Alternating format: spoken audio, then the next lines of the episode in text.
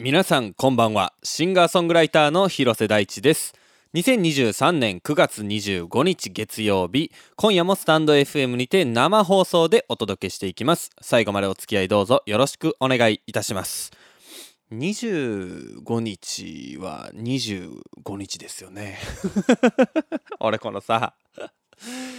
20代の日付いつもなんかこれでやってんのかなってちょっとようわからんくなりますわ。20 25日ってことはないですもんね。24日。21日。21日とかもなんか違和感ないですか？喋ってる俺だけ？えー、ということで、えー、すっかりね、あの、秋らしい日々が、えー、続いておりますけれども、先週の、え土曜日か、が、え秋分の日ということで、まあ、ここから、えー、一日のその夜の時間の方が、まあ、長くなっていくという日なんですけれども、あの皆さん、覚えてらっしゃいますでしょうか？秋分の日。皆さんもう英語で言えますか？えー、もう言えなダメですよ。あのリスパタタス星人、リスナーたちはね。あ秋分の日、まあ、並びに春分の日のね、文典をね、えー、なんて、英語で何て言うかっていうところですよ。もう皆さん分かってますか？大丈夫ですか？はい、あの、イクイノックスでございます。はい。やっぱりね、今一瞬、えー、分からへんってなった人とか、あのー、まあ、リスナー、なんていうか、これまでは聞いてなかったけどとか、夏から聞き始めましたみたいな人とか、全然わかんなかったと思うんですよ。まあ、言うても、えー、イクイノックスって結構難しい単語ですからね。うん。皆さん、競馬やりましょう、競馬。競馬やるとね、あのね、あの、いいことがいくつかあって、一つはね、まあその英語とかスペイン語とかフランス語とかからその名前をもらってる場名って結構多いんで、あのね、あの、そこだんだん分かる単語が増えてくるっていうのがまず一つ目のいいところね。で、えっと、もう一ついいところがあって、はい、あのね、カタカナ読むめっちゃ早なります。そうなんですよ。あのね、カタカナ読むスピードとか、そのね、カタカナ、場名とかもそうなんですけど、その、英語とかの店の名前とかをカタカナにしてあるやつって一瞬どこで区切ったらいいんやろこれ分かれへんみたいなことないですか？あれがねあの全然なくなりますよ。うん。カタカナのその区切りポイントがね見えるんですよなんか。えー、ぜひもう競馬おすすめしますけれどもね。あとね、楽しい。うん、そのね、難しい、まあ、英語がわかるとか、カタカナとか、うんぬん言いましたけど、楽しい。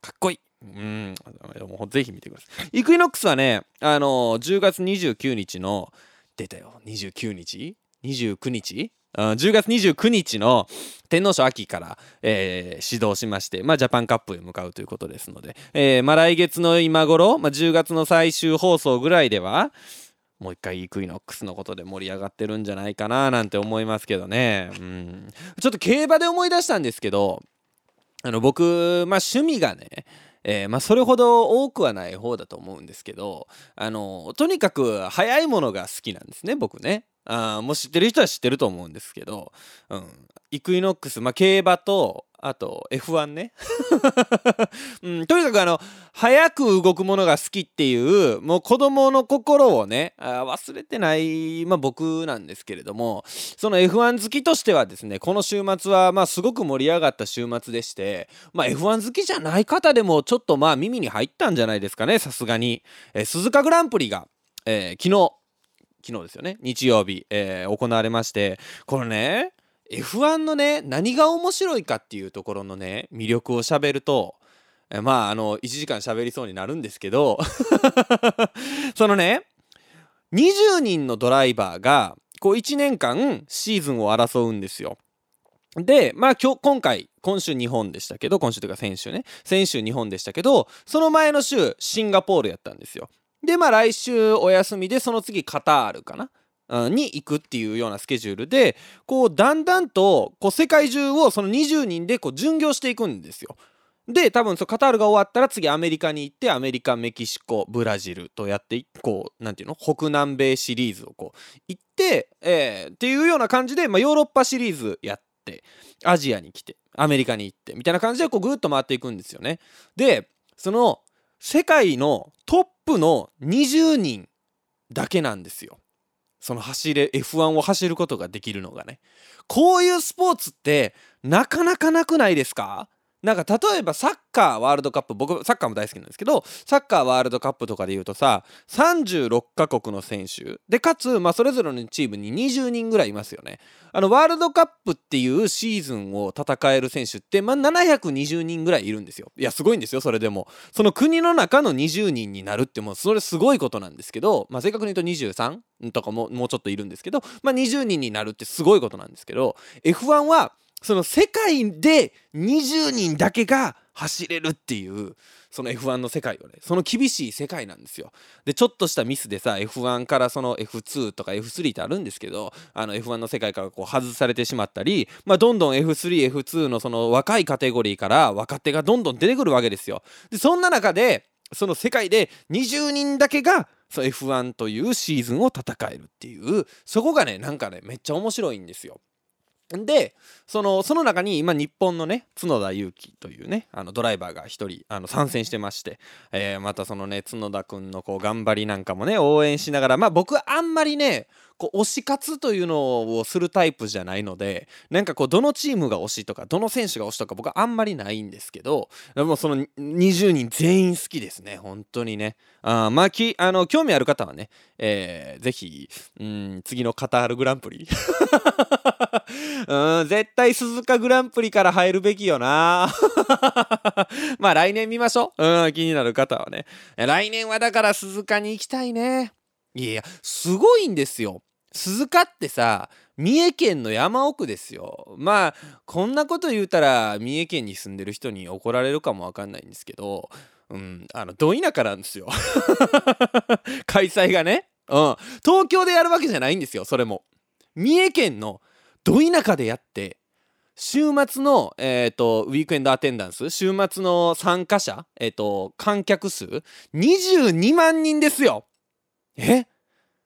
どこにおるんですかそんな F1 ファン。俺会ったことがあんまないんですけど F1 ファンの人に。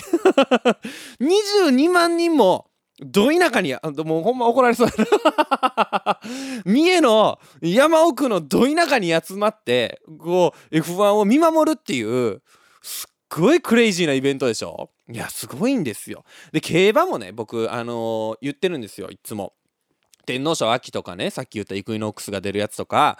で10万人ぐらい観客入るんですよ。昔は20万とか入ってたらしいんですよ。あの競馬全盛の頃はね。であの10万人入るってさだってさ俺ら音楽業界のさまあちょっとでかく言い過ぎましたけどライブとかってさでかくても東京ドーム6万人とか5万人とかじゃないですか。10万とか20万っていう数字がこう平気で来ちゃう？いやまあフェスとかもそうですけどね。いやすごいなと思いますよ。いやこれが F1 のあの魅力なので、えー、皆さんぜひ来年の鈴鹿グランプリから見ていただきたいなというふうに、えー、思います、えー、そしてですね先週ねお話ししました。敬老の会ライブについてですね、えー、あの母の方から、えー、LINE が来まして。怖いですね。これ結構聞いてると思うと。うーん言葉を選ばなければいけない。まあとしこが聞いてるからそれ以上なんですけど。母以上のとしこが聞いてるんでまあちょっともう今更何を言ってんねんっていう話なんですけどまあ母からそのね、えー、敬老の会ライブ映像ありませんという、えー、LINE が入りまして、えー、皆さんも残念でございました。まああればね、今日は、えー、うん、ライブ大反省会 開催の予定だったんですけれども、まあ残念ながらライブ映像はなかったということなんですけどね、あの、セットリストは覚えてるでっていう、あの、何、ーて言うか、物ごつい怖い文言が来ましてね。で、僕なんとなく覚えてるというか、なんとなくウルフルズをやった気はしてるんですよ。してたんですよ。でね僕ウルフルズの「笑れば」とかをやったんじゃないかなと。確か小学校4年生の時なんですよ。10歳とかの僕がね、えー、その敬老の会でおじいちゃんおばあちゃん。うんまあ4 5 0人ぐらいそのね多目的ルームに集まって。うん、ちょっと10万人集まった話の後に4 5 0人の話すんの嫌やな。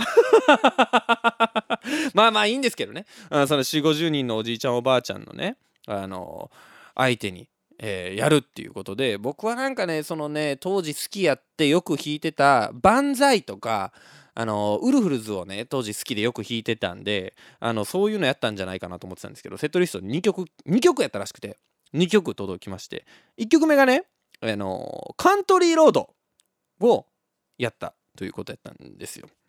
であのこれあの何かっていうとジブリのね「耳をすませば」の、あのー、エンディング？ちょっと僕ごめんなさい。耳を澄ませばって見たことあんのかな？ちょっとわかんないんですけど、あのー、それをやったんですよ。でまあカントリーロードっていうとそのジョン・デンバーのオリジナルバージョンがあったりとかまあ、えー、オリビア・ヌートン・ジョンがねカバーしてたりとかまああのいわゆる昔のスタンダードみたいな曲なんで、うん、多分ね僕10歳にしてちょっとこう客にこびたセットリスト組んでるんですよね 自分が自分がやりたい曲じゃなくて、うん、ちょっとこう、うん、ファンの ファンがこれやってほしいやろうなみたいなとこちょっとこびた、うん、セットリストをやってるっていう。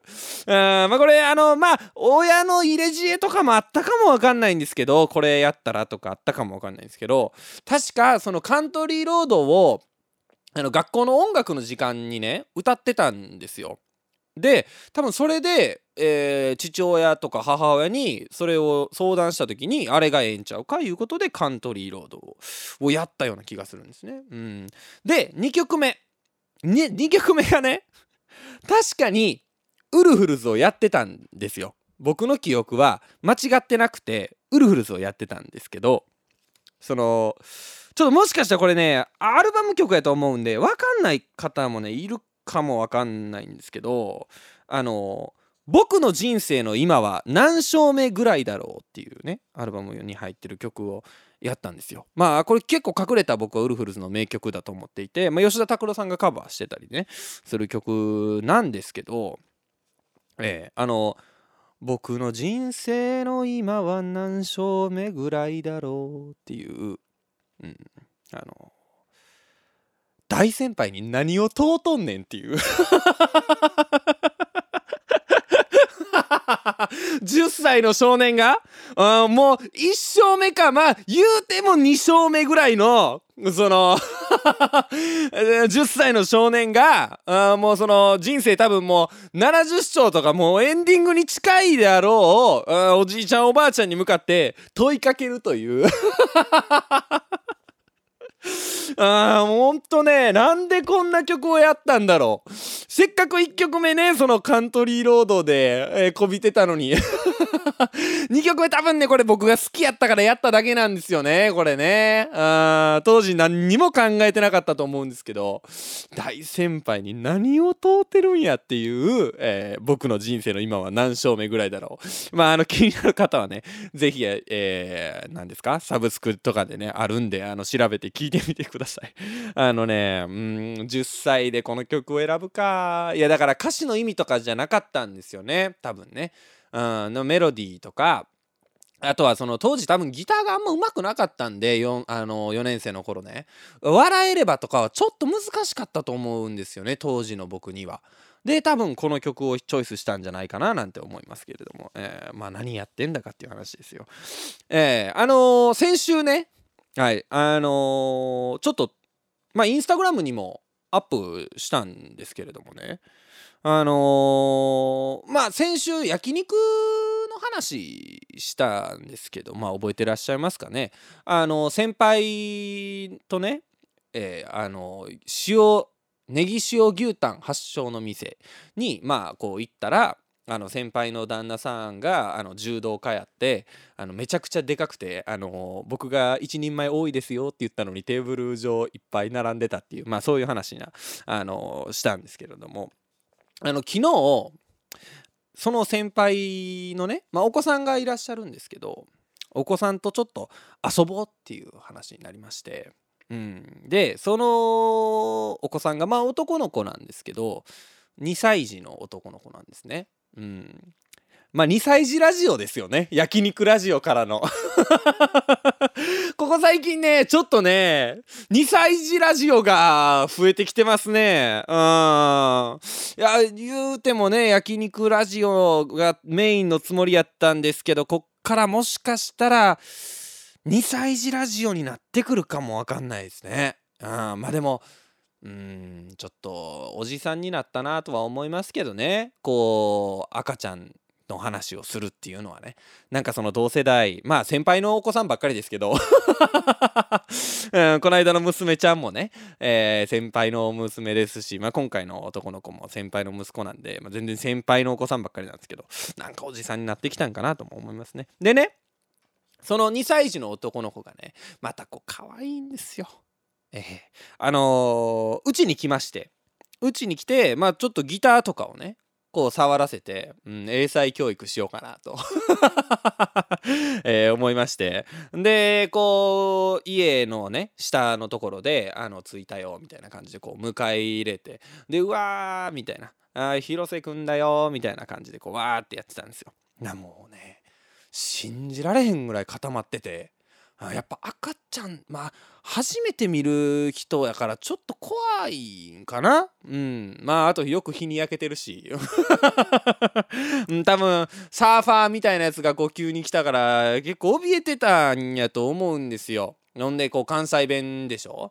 あなんかよう聞いたことのない感じの言葉でサーファーみたいな兄ちゃんがあの喋りかけてくるいうことでめちゃくちゃ固まってて。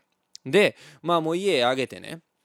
僕がこうギターを披露するわけですよ。でこう G コード C コードペペレレンペレレンペレレレレレペレレレレみたいな感じでねこうやってたわけですよ。もうね一つも興味示してないんですよ。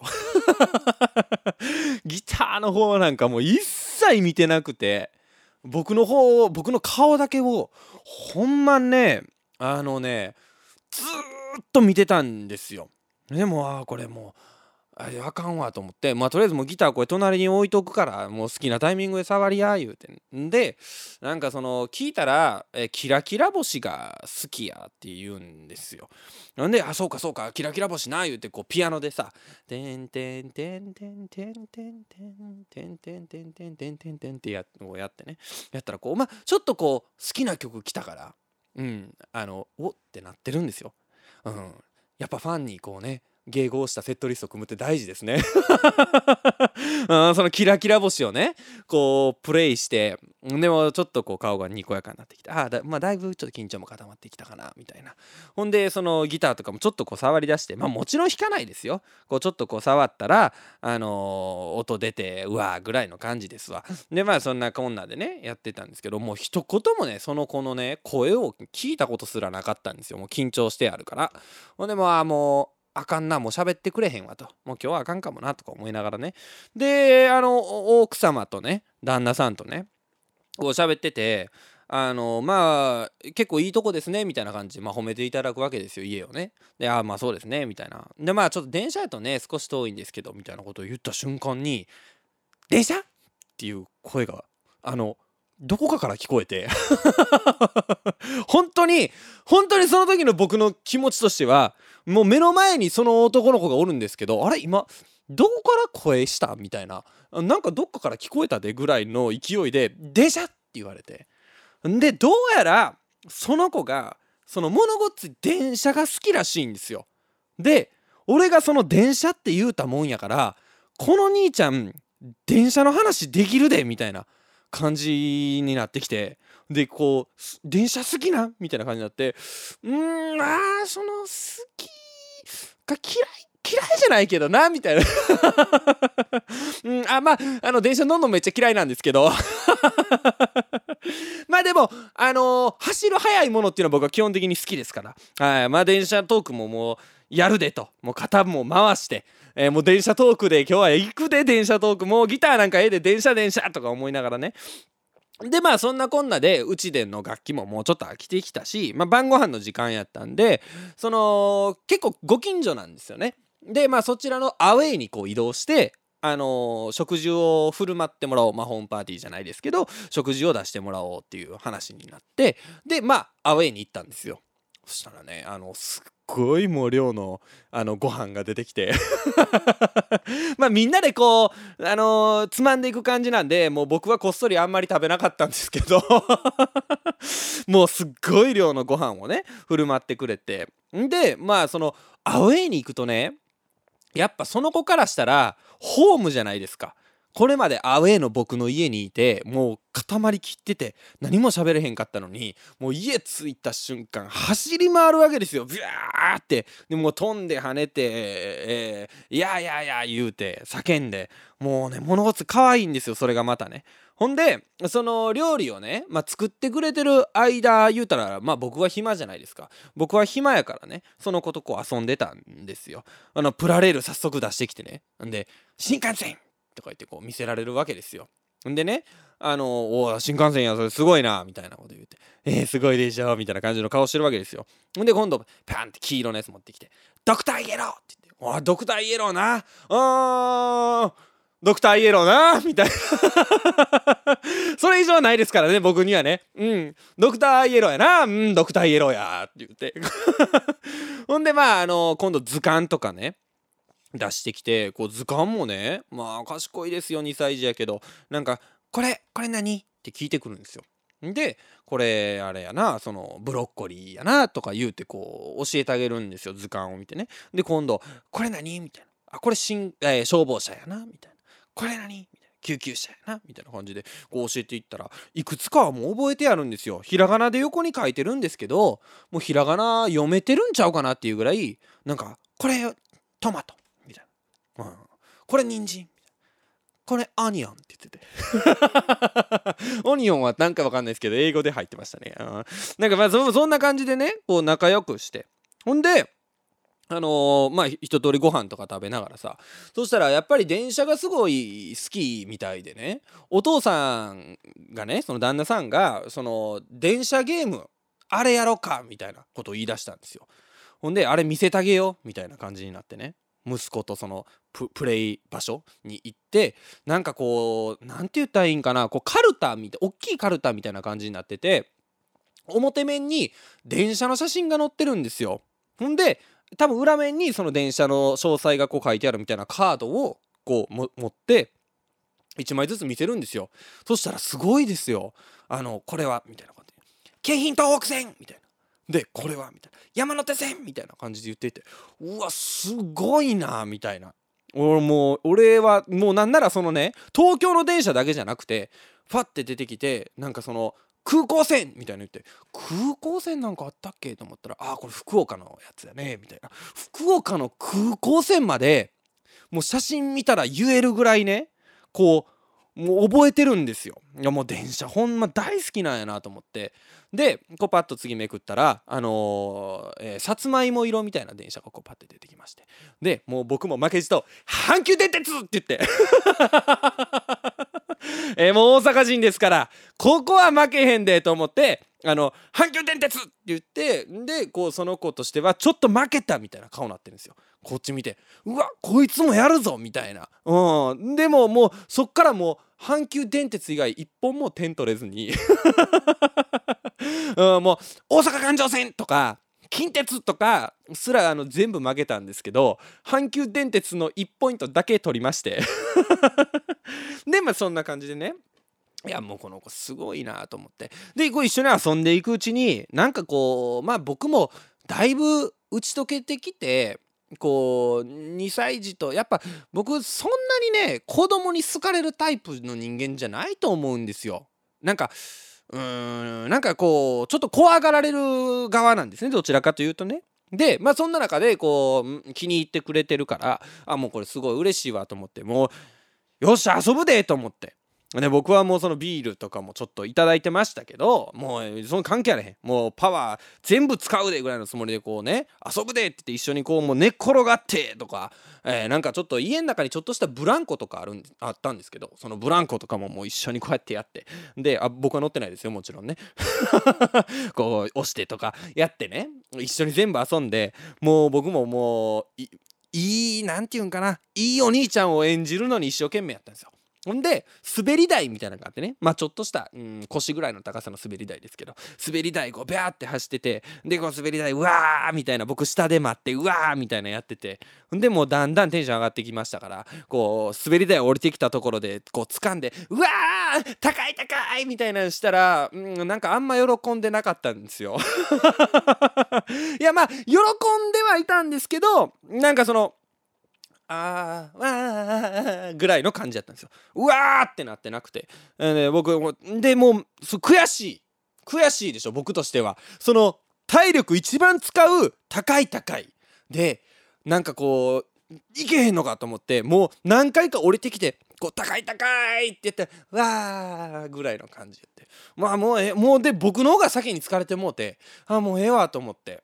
その近くにあった食卓に座ってちょっとビールの続き飲んでったらねあのお父さんがちょっとトイレに行ってたんですけどお父さん帰ってきてお父さん高い高いしたんですけどあの忘れてたんですよ。柔道家なこと。めちゃくちゃ高かったんですよ。もうそのパワーが僕と全然違うんですよ。その高い高いがまずもう身長が190ぐらいあるんでもう僕よりブワーって高いとこまで行ってもうその僕はもう高い高いってしてこうあしんどみたいな感じやったんですけど高い高いしてそっからもうぐるんぐるんみたいななっててもう子供もうわーみたいになってて。うんちょっと子供ができるまでにはあのーもうちょっと身長伸ばして鍛えようと思いましたね。意外と背が高いと言われますけどね、うん、もうちょっと身長が足りないのかもしれないですね。はい、というわけで今週も始めていきましょう。広瀬大地の「パタタスマンデー」改めましてこんばんは。えー、身長176センチの広瀬大地でございます。毎週月曜日22時にスタンド FM にて生放送しております。パタタスマンデー第55回ということで。あのねでもねあのー、先々週かな？のあのー、撮影でねちょっと出張った時にあのー、スタッフの方にねえーまあ、2つ言われたことがあって1つ目が、あのー、広瀬さん会うたびに日焼けしてませんって言われたの。が1つね、うん、あ焼いてるんじゃないんですか？それって言われて。日サロ行ってると僕思われたっていうのがまず1つ目なんですけど。もう1つがもうね10年来の付き合いになるあの、まあ友達ですよね。友達がその撮影現場に来ててあの、からあれ？ちょっと広瀬意外と背高いなって言われましたね。いやいやほんまにね伸びてると思いますね僕ね。あ176センチだと今言いましたけど今178ぐらいはあるんちゃうかな、えー、健康診断受けようと思います。当番組パタタスマンデーではメッセージを随時募集しております。今夜のメッセージテーマは〇〇の秋でございます。メッセージはスタンド FM アプリ内のレターもしくはホームページ。マンデーとパタタスレコーズ .com まで。カタカナでパタタスマンデーと検索してください。テーマに沿ったメッセージ以外にも番組を聞いての感想などもお待ちしております。どんなことでもお気軽にお送りください。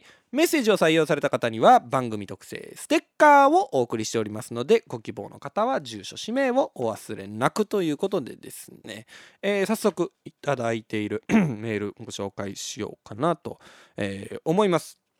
えー、普通歌ですね。えー、パタタスネーム本郷さんからいただきました。ありがとうございます。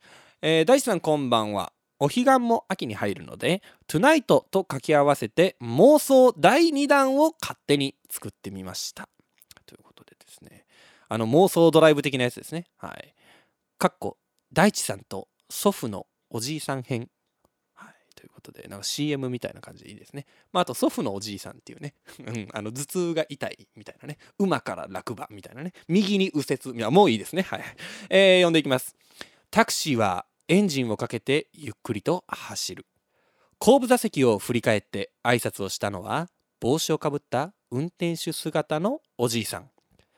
客は気がつかずに疲れた体をシートに休め少し開いた窓からぼーっと外を眺める。車はしばらく暗い夜の道を走る。柔らかな風を受けて客は目を閉じる。かっこ。シーンは変わって。客がふと正面を向く正面を向くと時間が一気に逆戻りをして小さな僕になった。おじいさんの運転でドライブをしたあの日。助手席に座った僕は運転するおじいさんと2人いろんな場所に行った。かっこシーンは夜空の宇宙空間。すごいね。銀河鉄道みたいになってきた。一人屋根のない車に乗った僕は真っ暗な夜空を見上げる。おじいさんとお出かけした記憶が次々に映し出される。いろんな出来事に驚いたり笑ったり汗をかいたりご飯を食べたり寝そべったりお家が恋しくなったりおじいさんと一緒に過ごした小さな僕がいた。思い出は一つ一つが小さな物語のようで終わると花火の燃えかすのようにキラキラしてすっと消えた。僕はかすかな小さな光をつかもうと手を伸ばす。映像の最後はおじいさんと並んで歩いている後ろ姿。タクシーは目的地に到着した。外は少しだけ秋を感じる風が吹いていたということでいただきましたけれども。エモいね。じいちゃんななんかさ僕こう基本的にねあんまり記憶力がいいタイプじゃなくってなんかその細やかな思い出の一つ一つとかってなんかあんまり思い出せないんですよね。そのお遍路に行ったことは覚えてるんですけどなんかねまあこういうもんなんかな。その旅のさ途中とかって全部覚えてるわけじゃなくってなんかちょっと歩いてる途中に食べた明治のこう黒い四角いチョコレートのこととかあなんか泊まった宿の、えー、入り口のその靴脱ぐ土間との感じとかなんかすごいピンポイントで覚えてるところがいくつかあるんですけどなんか全体的なことはあんま覚えてないんですよね。こういうもんですか？記憶って。でもなんかそういうのをねこうふっとこう思い起こさせてくれるような素敵な、えー、妄想ドライブだったんじゃないかなというふうに思います、えー、メールありがとうございます。ありがとうございますって言いそうになりました 2歳児ラジオでございます。はい。えー、引き続きメールお待ちしております。ここで1曲お聴きください。広瀬大地で Tonight。というわけで、えー、こちらのコーナーに参りたいと思います。パタタスニュース今世界で起こっていることから個人的なニュースまで幅広いジャンルのニュースを取り扱うコーナー。パタタス星人の超個人的ニュースも大歓迎ということでですね、まあ、こちらのコーナー当てじゃなかったんですけどちょっとまあこのコーナーかなっていうことで、えー、扱わせていただこうかなというふうに思います、えー、パタタスネームマーチャルさんからいただきました。ありがとうございます。突然ですが大地さんは MBTI 性格診断というのはご存知ですか？16種類のアルファベット4文字で表記される。自分はどのタイプの人間なのかといういわゆる診断テストみたいなものなのですがまあまあ当たっているなぁと個人的には思っています。自分以外にも好きな推しの MBTI を調べてみたりエンタメ程度に結構楽しんでいるのですが今やアイドルのプロフィールにもその性格診断のアルファベット4文字が掲載されるなど流行りつつあります。もしご存知でしたら大地さんの MBTI は何なのか知りたいです。ちなみに私は INFP の、えー、仲介者タイプでした。なかなか面白いのでパタタス星人の皆さんもぜひということでいただきましたけれども。これね僕ね昔から、まあ、なんか何人かの人にあのやってよって言われてやったことがあってあのね僕毎回ね答えが違うと思うんですよね。あのというのもですねえー、まあ僕ってやっぱこう考え方的なところが結構中立的やと思うんですよ。まあ、自分でこんなこと言うのもなんかあれですけど結構中立やと思うんですよ。まあこう思う時もあればこう思う時もあるよねっていうのがなんかこう前提にあってであれ基本中立避けるでしょ。だ割とその時の気分で選んじゃうっていうのとまあね天の弱なところがあるんで。僕はねよく変わるんですけどあのー、ちょっとねこれねいつかな先月ぐらいにね あのー、それこそ友達から、えー、送られてきた時に、まあ、やっ、えー、送った時のスクリーンショットが 見つかったんで、まあ、それを元にお話ししようかなと思うんですけど結論から言うと僕 ENF ENFP の運動家という、えー、タイプでした。えー、運動家は熱意にあふれる性分の持ち主でクリエイティブかつ自由奔放で社交的です笑顔になる理由をいつでも見つけられますということで、うん、ラジオ向きってことでいいですか？あ まあなんか僕はねこういうのはね基本的にねあの何、て言うかこう抽象的なことが書いてあるんでなんか捉えような気がしますけどね。うん、でなんかね5項目あってえ4項目ですか？5項目あってエネルギーがその外交型か内向型か。まあ要するにこれでえっ、ー、と E と I 最初のが分かれるんですかね。イントロバーシャルと、えー、NE は何なんやろ。まあなんか E と I に分かれるみたいなんですけどこれがまあ E 外交型だと。外交型の人たちはグループで行う活動が好きで人との交流を大切にします。自分の熱意や興奮感を表に出す傾向があります。これに関してはね、僕はね、あんまりこんなことないと思いますよ。いきなり。どちらかっていうと内向的なんでね、僕はね、うん、引きこもりですから。あと、あの、4人以上の食事とかあんま行きたくないんでね、うん、ちょっとなんか自分のターンとかあんま分かんなくなっちゃうじゃないですか。だからあんま行かないんですけどね。はい。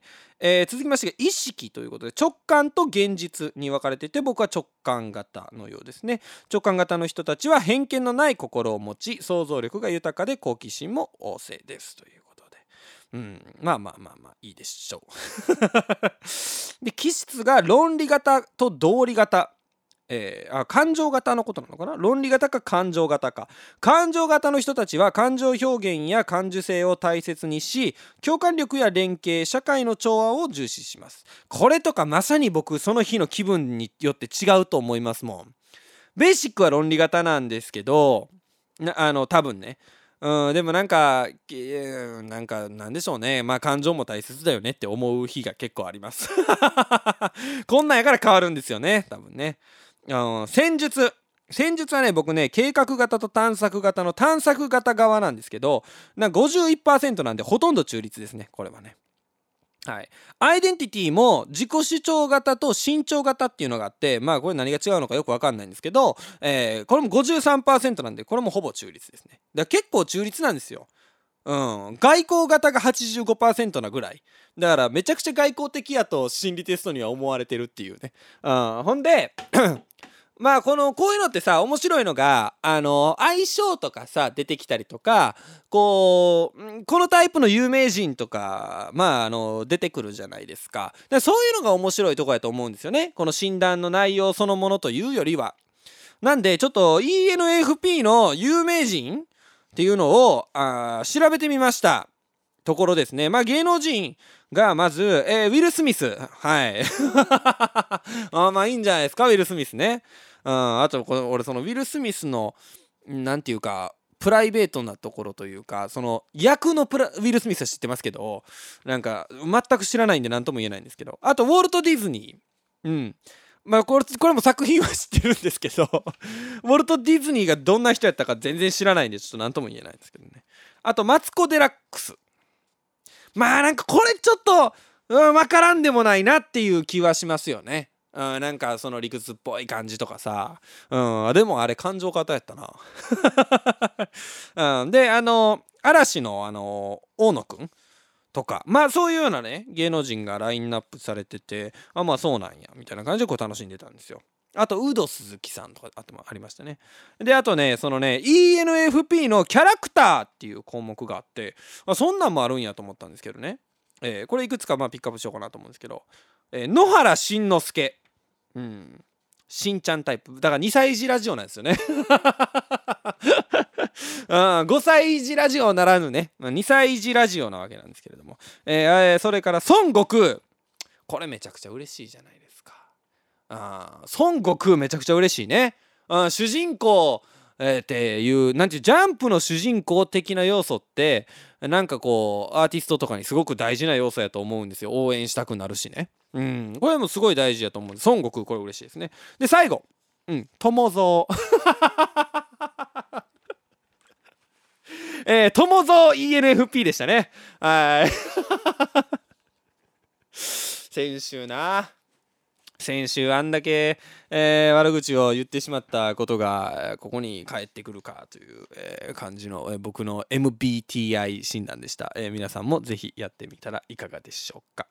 生放送でお届けしております広瀬大地のパタタスマンデー。今夜は〇〇の秋ということでですねあの皆さんがこの秋やりたいこととかまあ秋を感じるものっていうのをメッセージテーマでメッセージを募集させていただいておりました。ご紹介させてください。1つ目。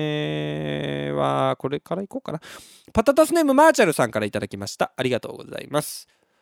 ちょうど今日の夕方読書の秋ということで何年かぶりに図書館に入って小学生の時に読んだ「分かったさんと困ったさん」のシリーズの本やその他小説などを読んだり、えー、10歳から知っておきたいお金の心得という本を読んでいました。難しい言葉が苦手なので復習という意味で子供向けの本を選んでみましたそんな中席に座って本を読んでいる時に男の子が私の隣の椅子に座ろうとしたのですが「ほらそこお姉さんがいるからあっちに座ろう」と言ったら「やだここがいい」と言って結局隣に座っていました「ねえこれ何?」と本のページをめくってはお母さんに質問をする男の子。その様子があまりにも微笑ましくてほっこり。私も自分の子供に本とか読んであげたいもんですね。私の頭の中にいるイマジナリーチルドレンに今度寝る前に読み聞かせとかしようかな。ということでいただきましたけれどまずは読書の秋ね。ああいいですね。あのね読んであげたいでしょ？うん。先輩作ってください。子供作るのはねちょっと大変なんであ先輩をね作るっていうのが、えー、まだまあ先輩との付き合いっていうのも大変ですけどね。もう気を使ったりしますから、えー、だけど子供を作るよりはちょっと難易度が低いかもわからないんで、えー、ぜひ、えー、先輩作ってみてはいかがでしょうか。えー、たまたま、あのー、ね、図鑑でこれ何の話をした後にこれが来るっていうね、なかなか面白いもんでございます。えー、続きまして、パタタスネーム、主食はおせんべいさんからいただきました。秋っぽいことをやったことないなと思って、とりあえず秋といえばのやつを全部集めてみた。さつまいも、さんま、月見団子、栗とかね。そして歌声が好きでよく聴いているアーティストの曲をかけながら秋の味覚を楽しむ。ちなみにそのアーティストってのはアンジェラ・アキ。お後がよろしいようでまた来週お会いしましょう。さようなら！ということでね。はいさようなら、えー、続きまして。はい、さよなら。えーと、続きまして。いやまあねアンジェラ・アキね。あえー、あでもね秋の味覚ってね食欲の秋ねあありますよね。えー、あのでもね僕ね基本的にねこう味覚が割とお子ちゃまなんですよね。でなんか秋の味覚ってさうんちょっとなんかうんなんて言ったらいいんですかねあんまこう派手な感じじゃないじゃないですか。お団子とか栗とかうんあんま僕和菓子がそんなにこう好きじゃないっていうのもあるんですかね。あーなんかあのー、栗とかこうなんかその深みを感じないといけない系の食べ物に関してはねなんかこうなんとも。で和菓子っていうのがでかいかもな。でもそれで言うとサンマとか全然食べたいもんね、うん、焼き芋とかも僕あんまりグッとこないんですよね。あのサンマは食べたいですね。今ものすごく食べたくなりましたね。僕毎朝鮭をあの食べてるんですけどもあの健康をね意識してあのお魚を朝には食べるということで毎朝鮭を食べてるんですけどまあ確かにこの季節はサンマに切り替えるのもありやなっていうようなね気がしますね。秋の季節ですから。はい。えー、まあアンジェラはさておきありがとうございました。えー、続きましてパタタスネーム、えー、本郷さんからいただきました。ありがとうございます。えー、大地さん今日涼しいですね。ここ最近涼しいですね。銀杏を自転車で避ける秋がやってきました。これね踏むとね銀杏臭いんですよね。結構車道にも落ちていて車に踏み潰されて悲しい状態を見ます。あすいません。あの 臭いとか言うてた僕がすごいオチですね。このねあその悲しい状態という表現。あちょっと違うなやっぱりな。え毎日通るのであの木は落ちてるこの木はまだと目印をつけて走ります銀杏拾いはしたことありませんがたまに食べると美味しいんだよなと思ったり。これからイチョウの葉が黄色くなり黄色の絨毯になるのも秋を感じて好きです。ふかふかした葉っぱの上を歩くのも楽しいです。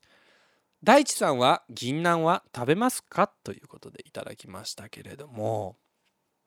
銀杏ね。食べたことがないことはないんですけどまあ好んで食べないかな。やし多分人生で食べたことがあるのってなんか数回やと思いますね。うん。なんかあのさニンニク直接食べたりするやつとかあるじゃないですか。なんかあれに近い感じないですか？これ僕の感覚なんかな？なんかあの感じがうんそんなに僕はこう好きになれないかもわかんないですね。うん銀杏ねあの焼いた銀杏とかお店でまあ出てくることはありますけどうんまあそんなには僕はね好んで食べないかな。だけど僕その好き嫌い的なことで言うとあの好きは結構偏ってると思うんですけど嫌いはあんまりねないんですよ。別にイチョウイチョウも食べないです。別に銀杏もあの食べるしうん、なんかそれで言うとさっきのさ焼き芋だって食べるし栗も食べるし、うん、お団子も食べますけど、なんか別になんかなんやろな。あとはさこう僕って一応こうカロリーのこととかをね普段こう気にしてるんですね。であのもうあんま太りたくないんでねなんかそのさ1日に取れるカロリーがさ2000キロカロリーぐらいじゃないですか、まあ、もうちょっといったとしてもね。なんかそのさ限りある2000という数字をその50とか100とか200とかその好きじゃないものにそんなに好きじゃないものに使うのが結構悔しいんですよね。これがあるんで僕あんまりねそのねバランスよくいろんなもん食べようっていうよりは好きなもんばっかり食べるっていうまあいわゆる変色ですよね、えー、をやってますけれども。まあでも食欲の秋ですからね。うん月見バーガーは、えー、食べたいなと思いますけどね。えー、僕の味覚がうんあのー、子供だということは今日お分かりいただけたんじゃないかなというふうに思います。えー、うん。秋らしいもの挑戦したら報告します。今週もたくさんのメールをありがとうございました。ここで一曲お聴きください。広瀬大地でメモリーズ。パタタスマンデーそろそろお別れの時間です。今夜の放送はスタンド FM 内でのアーカイブはもちろん Spotify や Apple のポッドキャストでも無料でいつでも聞き直すことができます。今夜の放送だけではなく過去の放送のアーカイブもありますのでぜひチェックしてみてください。お知らせです。9月6日水曜日新曲 Tonight がリリースされました。えーたくさん聞いてください。また10月7日土曜日、来週の土曜日ですね、大阪南エリア一帯のライブハウスで開催される FM802 が主催するライブサーキットイベント、南ホイール2023への出演が決定いたしました。チケットの一般発売が9月9日から管理開始しておりますので、ぜひお越しください。当番組パタタスマンデーではメッセージを随時募集しております。来週のメッセージテーマはスポーツの話でございます。皆さんの好きなスポーツ推しのスポーツ選手など教えてください。メッセージはスタンド FM アプリ内のレターもしくはホームページ monday.patatasrecords.com まで。カタカナでパタタスマンデーと検索してください。テーマに沿ったメッセージ以外にも各コーナーへのメッセージもお待ちしております。また、えー X では「ハッシュタグパタマン」で皆様の感想投稿もお待ちしております。ということで。これ俺毎週ツイッターって言ってますね。あのーさっきのさあの秋の味覚であ気になってこういろいろと調べてたんですよ。この曲の間ね。あーでこう秋の味覚食べたいのあるかなと思ったけどやっぱフルーツ食べたいね。ぶどうとか梨とかはね。あーこれ食べたいね。ああと牡蠣って秋なんや。牡蠣も食べたいね。あ牡蠣じゃない方ね。ごめんなさい。フルーツの話してる時にややこしかったですね。あの貝の方ね。牡蠣食べたいなと思いました。あのそれで思い出したんですけどね。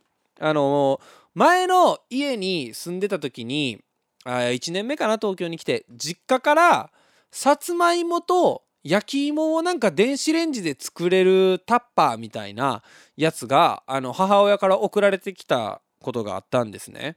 で、えー当時まああのたまたまその時期何ヶ月間だけ、まあ、ラウノと一緒に住んでたってこともあってまあ2人で焼肉焼肉ちゃうわ焼き芋パーティーしよういうことでねまああのええやんこんなんって言ってあの1個焼き芋したっきり一切してなくて もうその何個もさつまいもが届いてたんですけど1個やってずっと忘れててであのー引っ越すまあ言ったら、えーだから1年ぐらい違うどな1年じゃない2年ぐらいずっと忘れて置いてたんですよ。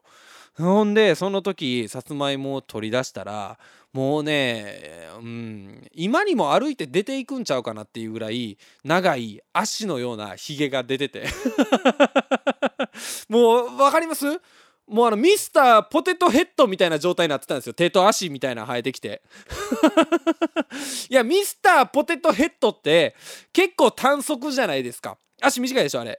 あんなもんじゃないですよ。うん。なうまい、うん、あの例えが出てこないですけどでも本当にねこのまま走って逃げていくんちゃうかなっていうぐらいひげが出てきたのを ついつい思い出してしまいました。それぐらいあの僕は焼き芋というものにあの興味がないんだなっていうことを 思い出しました、えー今週もお聞きいただきありがとうございました。また来週。バイバイ。